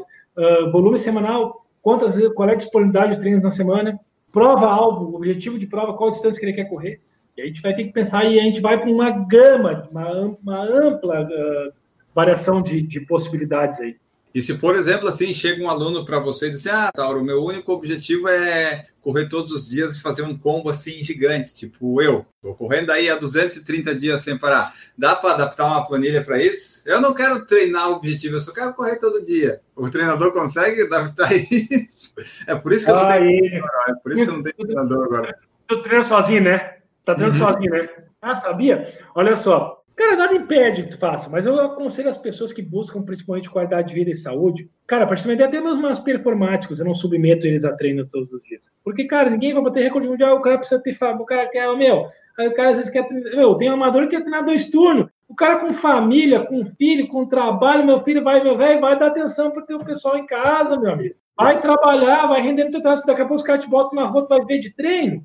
Meu amigo, vai conciliar a tua vida de amador com a tua vida social, vai fazer as tuas coisas do teu dia a dia, vai te divertir, vai sair. Se isso tu está conseguindo conciliar, beleza, vai correr todos os dias. Se para ti isso não se torna um empecilho, isso não está sobrecarregando a tua rotina, não te deixa cansado. Há um momento que eu digo assim, ó, N, se tu não acordar, se tu começar a acordar três, quatro dias seguidos pensando que saco, tem que correr, tu vai ter que rever teu conceito. Se tu acorda, ah, que, que beleza, eu vou correr, continua correndo. Isso não é. pode ser um fardo na vida do cara. O cara não pode. Tem dia que o cara não tá fim de treinar, e é totalmente normal. E acontece, acontecer comigo, rapaz. Tinha dia que eu tava de saco cheio, tinha que ir pra pista da 20 tiros de 400. O cara lá se é um baita treino, mas eu não queria ir. Mas acontecia. Agora, se todos os dias isso começa a acontecer, o teu conceito com a corrida precisa revisar. Na minha concepção, a relação é de amor com a corrida. Quem corre ama correr, sente falta da corrida. Não pode ser algo chato. A nossa relação é de amor, é de sentir falta e de querer tá, levar esse hábito para o resto da vida. Então é isso que tu tem que cuidar, não transformar a corrida num problema. É isso, eu, eu, falei num vídeo que eu fiz recentemente que é isso que você pode querer correr todos os dias se você quiser, só que não pode ser algo que fique uma obrigação, fique maçante, porque senão você vai começar a não gostar dos exercícios da corrida. E a corrida é um negócio que faz porque gosta, né? Então, eu estou aproveitando que eu passei uns tempos lesionado. Não, a gente conseguiu alugar uma esteira na pandemia, eu fiquei seis meses na esteira. Então, enquanto eu estiver conseguindo correr aí sem lesão, eu vou, vou manter. Daí, agora eu estou na rua, eu estou indo. Eu coloquei na rotina. Mas eu sei que vai chegar algum momento que vai estar tá chovendo muito, eu vou estar tá sem vontade, eu vou parar. Mas por enquanto, enquanto está dando, eu estou levando. Eu percebi, pelo jeito, por enquanto tu não tá dando comparação de carga, né? Tu tá meio que mantendo assim uma, uma, uma linha, né? Tu tá correndo, tá rodando, tá rodando. Tá muito quente para fazer intervalado. Ah, isso aí até vai. Agora, daqui a pouco você vai começar a querer trabalhar com intervalado, com longão, com progressivo, com parte leque. Aí, bases tem que cuidar, porque daqui a pouco pode se tornar um problema, dependendo do objetivo da pessoa, entendeu? E é Exato. muito de individual. Tem treinador, ele taca treino no cara, e o cara quer. Cada um, cara. Eu, trabalho, eu não trabalho com nenhum, nenhum atleta meu, absolutamente nenhum, tem treino todos os dias. Nenhum. E eles conseguem. Eu tenho, eu tenho aluno que tem 17 com 40 no 5. Pode ser não ser muito grande coisa, mas é um amador que treina 3 a 4 vezes por semana. Tem um potencial tremendo, tem uma capacidade aeróbica fantástica, é veloz, é dele, entendeu? E daqui a pouco, daqui a pouco tu vê que nem precisa treinar tanto de fazer uma marca que muita gente se esgualepa para fazer. Você entender que o cara tem uma rotina, o cara tem um trabalho que suga demais, o cara faz um treinamento funcional duas vezes por semana, que já é um bom treino também. É esse tipo de coisa que a gente precisa ter cuidado, né? Que eu já vi, tem gente que treina lá três vezes por semana, tu coloca a intensidade certa, tu consegue correr bem, né? Mas é o meu foco agora, na verdade, é, é, só correr, né? Mas eu sei que em algum momento vai, um dia vai voltar a ter prova, daí eu vou ter que fazer coisas mais específicas, né? Mas por enquanto, faço seis, sete durante a semana, no fim de semana coloco lá uma meia qualquer e vou fazendo. É mais fácil treinar o pessoal aí que quer fazer uma maratona e nunca correu na vida, convencer essas pessoas, ou fazer uma maratona em 2 horas e 24? O que, que, é, que, que é mais complicado? Mais complicado é convencer as pessoas a não querer fazer uma maratona assim de sopetão. É um problema, porque se criou também, eu percebo que se criou um negócio muito, até que eu escrever sobre isso nos próximos dias, vou escrever sobre isso. Tem algumas coisas que a gente lê na, na, internet, infelizmente a gente lê muita coisa legal e lê muita bobagem, né? Uma delas aí, aproveitar assim, uh, bah, cara, hoje eu li uma situação assim, perguntaram num grupo lá, ah, qual é o longo mínimo? Um cara botou, ah, é, é, qual é pega, olha só a resposta do cara. Pega a tua prova-alvo, bota 30% a mais. Eu digo, cara, da onde? Quer dizer que se o cara está objetivo uma maratona, ele vai ter que fazer 56 quilômetros. Eu ia dizer 30 a menos, então, se fosse o caso, né? Não, não, não, as pessoas curtindo a resposta, achando o máximo. Ah, o mínimo, o mínimo é 8 quilômetros. Cara, não ó, já vou aproveitar o podcast. Não tem longo mínimo, meu povo. Parem com essa bobagem. Quem corre maratona não é mais que quem corre 3 quilômetros, é todo mundo corredor tem que parar com essa lenga-lenga. É todo mundo da mesma tribo, todo mundo é corredor, todo mundo é feliz fazendo o que faz e ninguém é melhor e maior que ninguém. Se o cara quer correr uma maratona, vamos ajudar o cara a alcançar o objetivo dele, com estruturação, com planejamento, com organização. Agora, não a moda Miguelão. Meu, se o cara começou a correr faz três, seis meses, tá, Enio? E o cara corre, o maior treino da semana dele é 3 km, o longo do cara é 3 km. É o é. longo dele. Ele passou dos oito minutos, que é o que trabalha basicamente capacidade aeróbica, e ele tá, ah, na verdade, 13, o cara vai correr a 7, 30 minutos, 22 minutos e 30. Pô, estourou, né, velho? Manteve o treino naquele, naquela pegada por 3 quilômetros, esse é o longo dele. E aí, quem corre 42 é corredor de 42, quem corre é corredor de 3. E aí tem gente que começou a se gerar dentro do mundo dos corredores uma história que é corredor quem faz a maratona. Balela, papo furado de quem gente que não gosta de correr prova curta. Quem gosta de correr prova curta, corre prova curta. Quem gosta de correr prova longa, as duas são... Eu adorei correr os 5 de paixão e me amarrei na maratona. E ninguém é melhor que ninguém. O problema da, da maratona foi quando começaram a fazer aquela camiseta. Eu faço parte do 1%. Essa camiseta aí foi quando começou a dar errado. Aí o que, que adianta, né, Enio? Aí o bonito lá vai lá fazer a maratona, chega uh, todo mal, quebrado, mas ele é 1% que fez ah, a maratona. Teve uma EQM lá, quase chegou a bater é. mãozinha com o São Pedro lá na chegada. Para quê? Para quê? Aí então se prepara a estrutura melhor e bota, e bota aquela camiseta, mostra com uma cara de feliz, não todo judiado na chegada lá. Ganhou por merecer, ganhou treinando, planejando, organizando, diferente, né? Dessa camiseta aí do 1% aí eu não gosto. Parece que se, se torna melhor que os outros, né? Isso que eu não. Se meio que se torna, querem elitizar quem é maratonista, não é, meu amigo, só um gosto pessoal. Ponto. é todo mundo igual, e é todo mundo a mesma, todo mundo curte a mesma coisa, que é correr no final das contas, a corrida que tem foco. É o movimento, né? É tá correndo, cara, tá curtindo aquele, aquela endorfina que a corrida dá e que só a gente que corre, mesmo que seja três, até os 42, 84, sabe o que é endorfina. Nós todos sabemos. Dos 3 aos 42. E ali que tu falou só da, da pessoa que perguntou e do cara que respondeu, as pessoas elas gostam de respostas prontas e coisas práticas, tipo, elas querem sempre um número, uma meta para seguir, né? seja para emagrecer, seja de passadas por minuto, aquelas coisas, eles sempre querem um número, né? Eles, eles querem um número para poder fazer, mas não tem isso, varia de pessoa para pessoa e tudo mais, né? É que fazer planilha dá trabalho, né, Enio? Os caras têm barbada, não é Ctrl-C, Ctrl-V, né? Não é só tu, tu chutar um número e sair botando. E aí isso que, isso que pega, né? Treino é repetição, sem dúvida. Se a gente vai falar de treino, treino é repetição. Tem coisas que tu vai semana você vai repetir o mesmo treino e faz natural, totalmente natural, faz parte do treino, é do progresso, é do ciclo, né? Tu tá daqui a pouco em, em, em semana de acumulação, tu vai repetir, vai aumentar um pouco a carga, e tem semana de recuperação, tu vai ter que treinar um pouco menos. Eu percebo que as pessoas também têm uma dificuldade de treinar menos e treinar mais leve. É parte fundamental do treino regenerativo, treino LED. As pessoas têm uma dificuldade tremenda de respeitar isso. E a questão de números, o planejamento é fundamental, é, é imprescindível ter a organização dos, dos, das cargas, né? Dos percentuais, dos paces. Mas, cara, tu tem que, né? Vamos com calma, né? Isso vai estar organizadinho ali, tu vai entender que tem um, um dia tal carga a tanto, né? Um dia tal a tanto, um dia um pouquinho mais, um dia um pouquinho menos, um pouco mais longo, um pouco mais curto, um pouco mais veloz, no outro nem tanto. Mas é que depende, claro, é que vai depender de pessoa para pessoa, né? E isso, isso que é bacana do final das contas do treinamento. É, é saber que cada um é um ser único. Porque tu até pode, numa semana lá, mandar os mesmos 10 tiros de 400 para toda a tua coisa, só que tu vai, é, o ritmo ah, vai... São diferentes. E aí, ah, mas a gente entra num ponto muito importante. Tem assessoria que não trabalha com isso. Larga 10, 400, ah, todo mundo faz, não existe, gurizada. Não existe isso aí. É importante também desmistificar essa história. Não é assim que funciona o treinamento. Cada um tem um tempo, cada um tem uma pausa tu tem que respeitar o teu atleta como individual, tem, isso é uma forma de tu respeitar o teu atleta. A não ser que tu pague, se tu paga 30 pila por mês, tu não pode cobrar mesmo. Aí tu tem que aceitar de boa, ficar cabeça bem baixinha e fazer o que tu, treinador mandar. Agora, se tu quer qualidade, tu paga um pouco mais, investe um pouco mais, tem treino de qualidade. E é uma coisa que se briga muito entre os profissionais de educação física, da valorização da nossa profissão, de tu fazer uma coisa bem feita, uma coisa, tu oferecer um produto de qualidade para teus alunos. E não virar uma, uma prostituição, um leilão, né? Onde o cara vai cobrar, que tu vê na internet, vê de tudo. esses dias eu vi um cara que cobra 30 pila treino de corrida e musculação. O cara é fantástico. Eu fico pensando no tipo de treino que ele oferece. Por 30 reais, né? E o pior é que as pessoas se jogam nisso, né? As pessoas se jogam. Um grande treinador aqui do Grande Sul escreveu, até postei na minha linha do tempo da equipe e repostei na minha particular. Vinho barato pode ser barato, mas dá dor de cabeça. Né? O que é barato pode dar dor de cabeça, meu amigo. Tu tem que entender isso. O barato às vezes sai caro, às vezes não. Quase sempre sai caro. E principalmente quando está relacionado à tua saúde.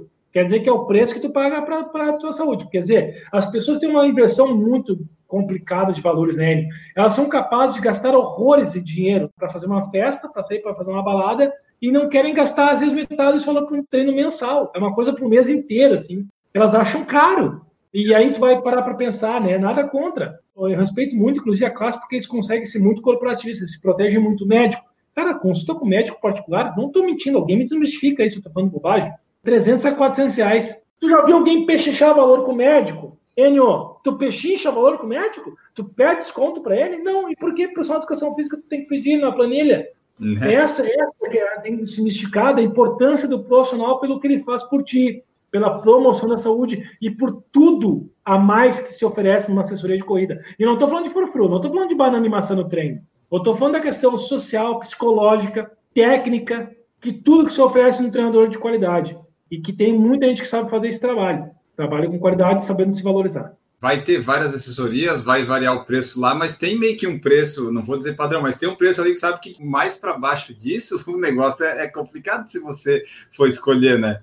É que depende muito da região também, né? Por exemplo, o preço que se cobra daqui a pouco no interior do Rio Grande do Sul não é o preço que se cobra aqui. Lá se cobra muito mais barato, lá se cobra mais barato é uma questão de setor, não, é, não tem nada a ver com a qualidade, tem profissionais muito bons, mas é questão do perfil do, da população. Se lá, por exemplo, lá no interior fosse 50 o preço, se alguém cobrar 10, 20, já temos um problema. Exatamente, já tem uma coisa de desconfiar. Né? Tu começa a ver. Quando é muito barato, meu amigo, uma coisa desconfia, no mínimo desconfia. Muito combo por muito pouco preço, tem que começar a desconfiar. É legal a pessoa ter treinador planeja essas coisas, porque daí tem alguém que planeja, pensa por você, as coisas ficam mais fáceis. É, é tipo, às vezes, é um, uma ou duas refeições que você sairia para comer, tipo, no Outback da vida, você gasta na. Não, cara, exatamente, falou exatamente o que eu digo, ele é uma, duas vezes por cara. Abre mão e tu investe no teu futuro, no final das contas. Tu tá semeando algo que vai te dar muito, um retorno muito maior ali na frente, entendeu? Que vai te dar uma, uma qualidade de vida ainda maior lá na frente. É disso que eu falo, entendeu? É isso é um investimento. Tanto que eu sempre, quando eu vou falar para as pessoas que querem informação da assessoria, o valor do investimento é, porque é um investimento, não é o custo disso, é o valor de investimento. As pessoas têm que entender. Os profissionais de educação física têm que fazer e valer a pena isso, para entender que eles têm um papel muito importante, porque eles são um investimento que os alunos têm que fazer, e não um custo de planilha mensal. E da mesma forma que eu digo para as pessoas, não investe se não vai ter condições de encarar o treino que eu acho chato quando as pessoas, muitas pessoas, na academia de muito disso, as pessoas pagam não vão. Aí o cara paga, a assessoria não vai. Cara, se tu vai, não vai pagar. Se tu vai pagar não vai, não paga. Não investe nisso. Tu tá teu dinheiro fora. Ou não segue a planilha, que é uma, cara, é uma coisa muito louca. As pessoas pagam planilha para fazer diferente. Eu digo, meu, não tá me enganando, tu tá te enganando. O cara paga a planilha para não fazer.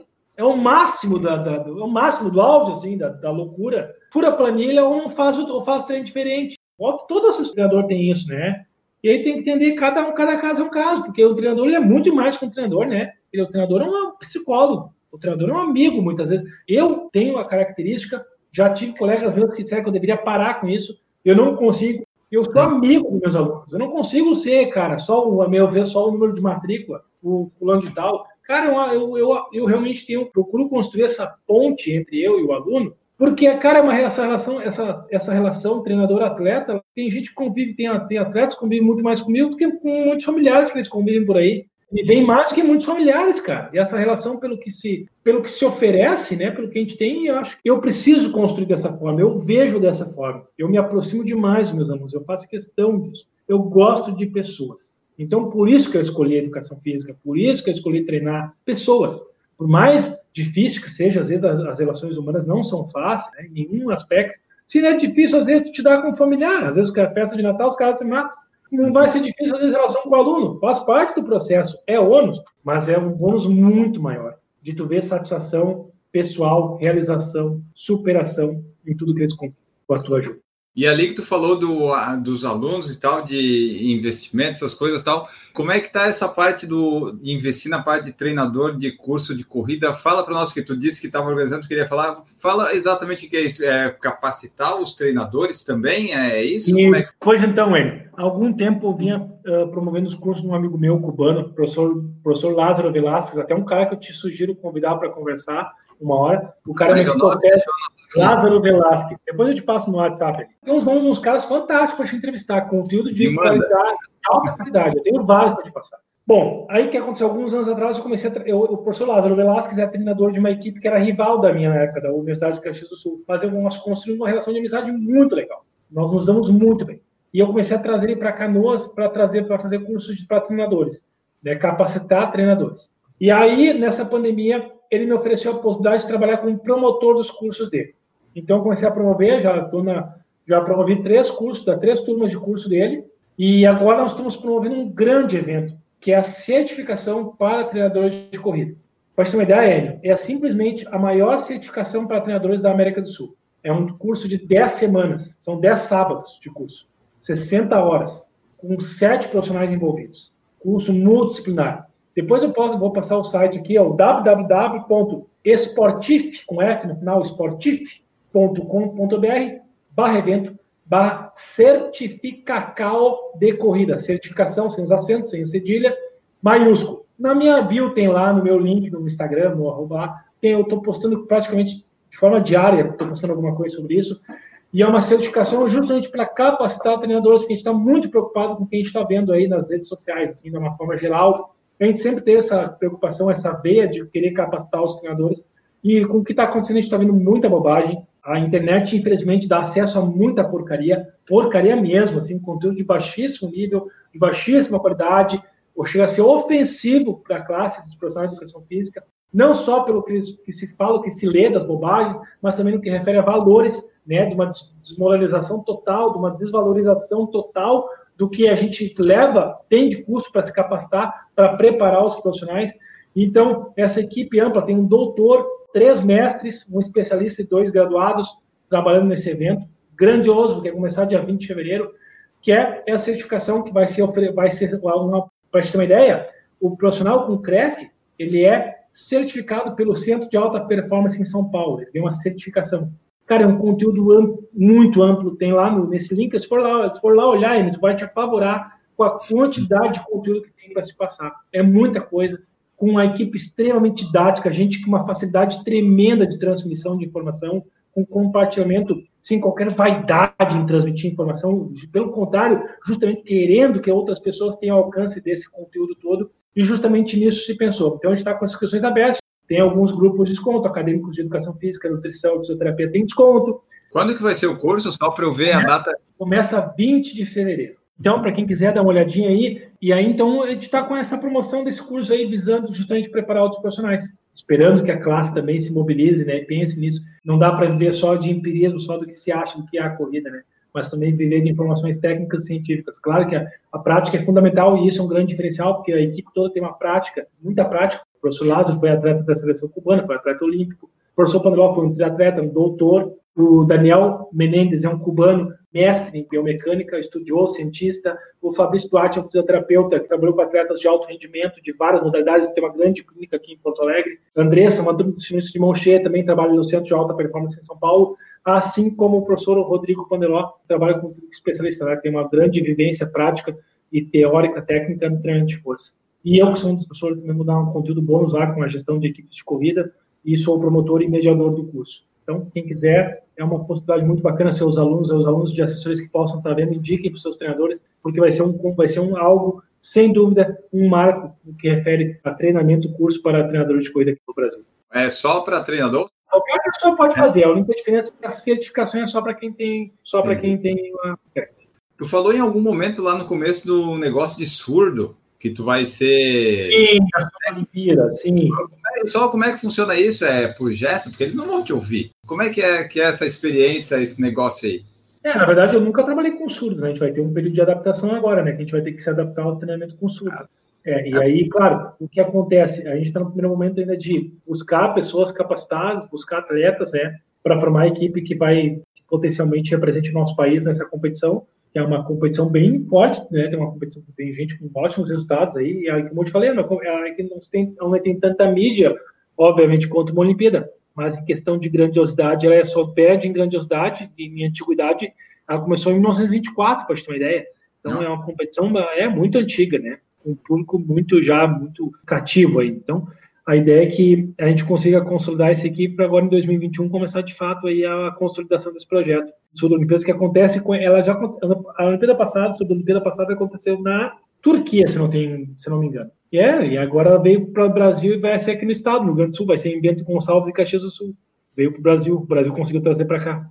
Em 2020, ali no segundo semestre, tu foi candidato a, a vereador, né? Aí eu só queria ver essa parte do Tauro. Como é que foi esse, esse, teu envolvimento de querer, de repente, tentar entrar na política ou entrar? É, porque eu, de fora, assim, eu acompanho as coisas, eu leio e tal, mas nunca tive vontade assim, ah, eu quero participar dentro lá do processo. Como é que foi que foi surgindo aí a tua evolução para daí pensar, pô, vou tentar me candidatar a vereador para ver se consigo, sei lá, melhorar aqui, ali, acolá. Como é que é esse tauro político? Bah, eu sempre fui envolvido, sempre gostei de me envolver assim em questão de ação, de ação para fazer alguma coisa pelos outros, poder, né? Eu sempre me mobilizei muito para ajudar, assim, sempre quis liderar, sempre me meti a liderar alguma coisa, sempre gostei dessa função toda, eu gosto disso. E a política surgiu como uma possibilidade de ter uma amplitude maior, uma força maior com isso. Obviamente, pelo esporte, que é a minha veia, né, mais forte. E aí eu me envolvi nesse processo para poder justamente pensar nisso. Canoas, que era conhecida até então, a nossa cidade aqui, né, era conhecida até uns anos atrás como cidade de esporte. Ela tinha uma veia esportiva muito forte, né? Mas eu percebo que em Santa Catarina, né, que tem, é muito forte também, eu vejo os Jogos Abertos de Santa Catarina são fantásticos. Prefeituras incentivo, tem atletas gaúchos que competem por Santa Catarina. E aí eu quis fazer isso, sabe? De tentar colocar o meu nome, de colocar o meu nome à disposição da sociedade para quem sabe ser um representante do povo. Mas claro, ah, tem um pouco de vaidade, política é muito complicado, porque tem a, o cara tem um amigo parente político, daí tem uma questão de vantagem que se oferece para apoiar. Infelizmente ainda é meio sujo isso, assim, eu sinto meio sujo As pessoas são vaidosas também, né? Tem uma certa vaidade das pessoas que não querem ver o Tauro, que tem uma assessoria esportiva como vereador. E tem uma, uma mentalidade um pouco pequena da população, no modo geral, assim, né? Quando não tinha um favor pessoal, não tem ajuda. E como eu fiz? O que, que eu fiz? Eu não tinha dinheiro. Aí você quer saber, meu amigo? Eu vou fazer, vou essa minha condição física, a minha campanha. Eu saía para caminhar 20 a 30 quilômetros por dia. Eu caminhei 517 quilômetros durante Nossa. a minha campanha. Por 23 bairros aqui da cidade, eu caminhei. 24. Eu caminhei em 24 bairros. Sendo que desses 24, 11 eu fiz total, completo. Sem faltar uma casa sequer. Bati em todas as casas. Mas aí, infelizmente, né, a população ainda né, se vende muito barato, né? Se vende, não, não, é, que se vende muito barato, se vende, né? É errado se vender barato, se vender caro. A população se vende. Chega um cara lá, fala qualquer coisa que dê uma vantagem, ponto, perde um voto. Então é isso, de, né, daí chegou na eleição, a votação não foi tão ruim, fiquei como segundo suplente do meu partido, mas numericamente votos eu achei que poderia ter feito um pouco mais, mas é que diluiu muito, tinha muito candidato, tinha o dobro de candidato praticamente da campanha passada. Então, basicamente foi legal, se não foi tão ruim assim. Mas é claro, a campanha que eu percebi, ela é muito desgastante física e psicologicamente, né? É muito desgastante. Porque tu tem que ser lembrado para a pessoa votar, que se a pessoa não te vê, aí que ela não vota mesmo, né? É, exatamente. E claro, eu tinha que usar muito esse corpo a corpo e as mídias sociais também, porque eu não tinha dinheiro, então eu tinha que compensar usando minhas mídias sociais e usando a minha imagem, me aproximando das pessoas, falando quem eu era, né, me mostrando né, que eu era um profissional de educação física, enfim. E aí, claro, infelizmente a política ainda está, nós estamos ainda muito atrás. Nós precisamos evoluir muito na política ainda. Tanto as pessoas que fazem política para querer para aprender que não é não, não é para se levar uma vantagem pessoal, quanto a população que também se corrompe e que às vezes é grande culpada por tudo que acontece na política, porque são é a população que elege. Tem muita gente boa que está na política. É que as pessoas têm a noção que tudo é ruim, todo mundo é sujo. Bastou tu colocar um número de candidatura, tu se tornou um podre, tu se tornou um ladrão, um corrupto, sem ao menos ter uhum. feito qualquer coisa. Tu traz uma carga política de tudo que foi feito até agora pelos outros, né? Tudo que os outros roubaram, corromperam, sujaram, tu carrega no teu, nas tuas costas por conta disso. E tem muita gente boa querendo trabalhar, fazer política de verdade. Eu disse, eu dizia para cada pessoa que encontrava, só, tem gente boa querendo fazer política, vocês têm que acreditar. Se tu votou num cara uma, duas, três, não tem nada, vai continuar votando. Né? E aquelas lenga-lenga. O que acontece aí, acontece aqui. Né? Não é nada, infelizmente, não é nada diferente. Mas é uma experiência. O que não é bênção, é lição. Então aí o cara tira uma lição de tudo, né? Eu acabei tirando algumas lições dessa, dessa candidatura, e aí com certeza que eu levo para um próximo, uma próxima experiência. E para terminarmos aqui, quais são os objetivos aí futuros do Tauro? Tem esse curso que tu vai fazer? 2021 tem alguma, de repente, prova, desafio, assessoria? Como é que estão aí os planos? Ah, é, eu estou nas minhas mais positivas e otimistas, os objetivos bem definitivamente conseguir retomar a assessoria com os professores que trabalharam comigo. No primeiro momento, eu tenho que fazer o um investimento de pagar os mesmo não tendo ainda o retorno do que eu tinha mas fazer investimento para trazer para trabalhar comigo, para ter uma equipe maior, para me dar uma força, para também não me sobrecarregar tanto. Projetos pessoais aí no que refere ao esporte em Canoas, eu também tenho algumas ideias bem legais que eu quero poder colocar em prática. Tenho a questão do desafio que eu estou colocando em, daqui a pouco eu coloco no ar, daqui uns dias eu coloco no ar para as pessoas que estiverem interessadas, me acompanham às vezes lá participar.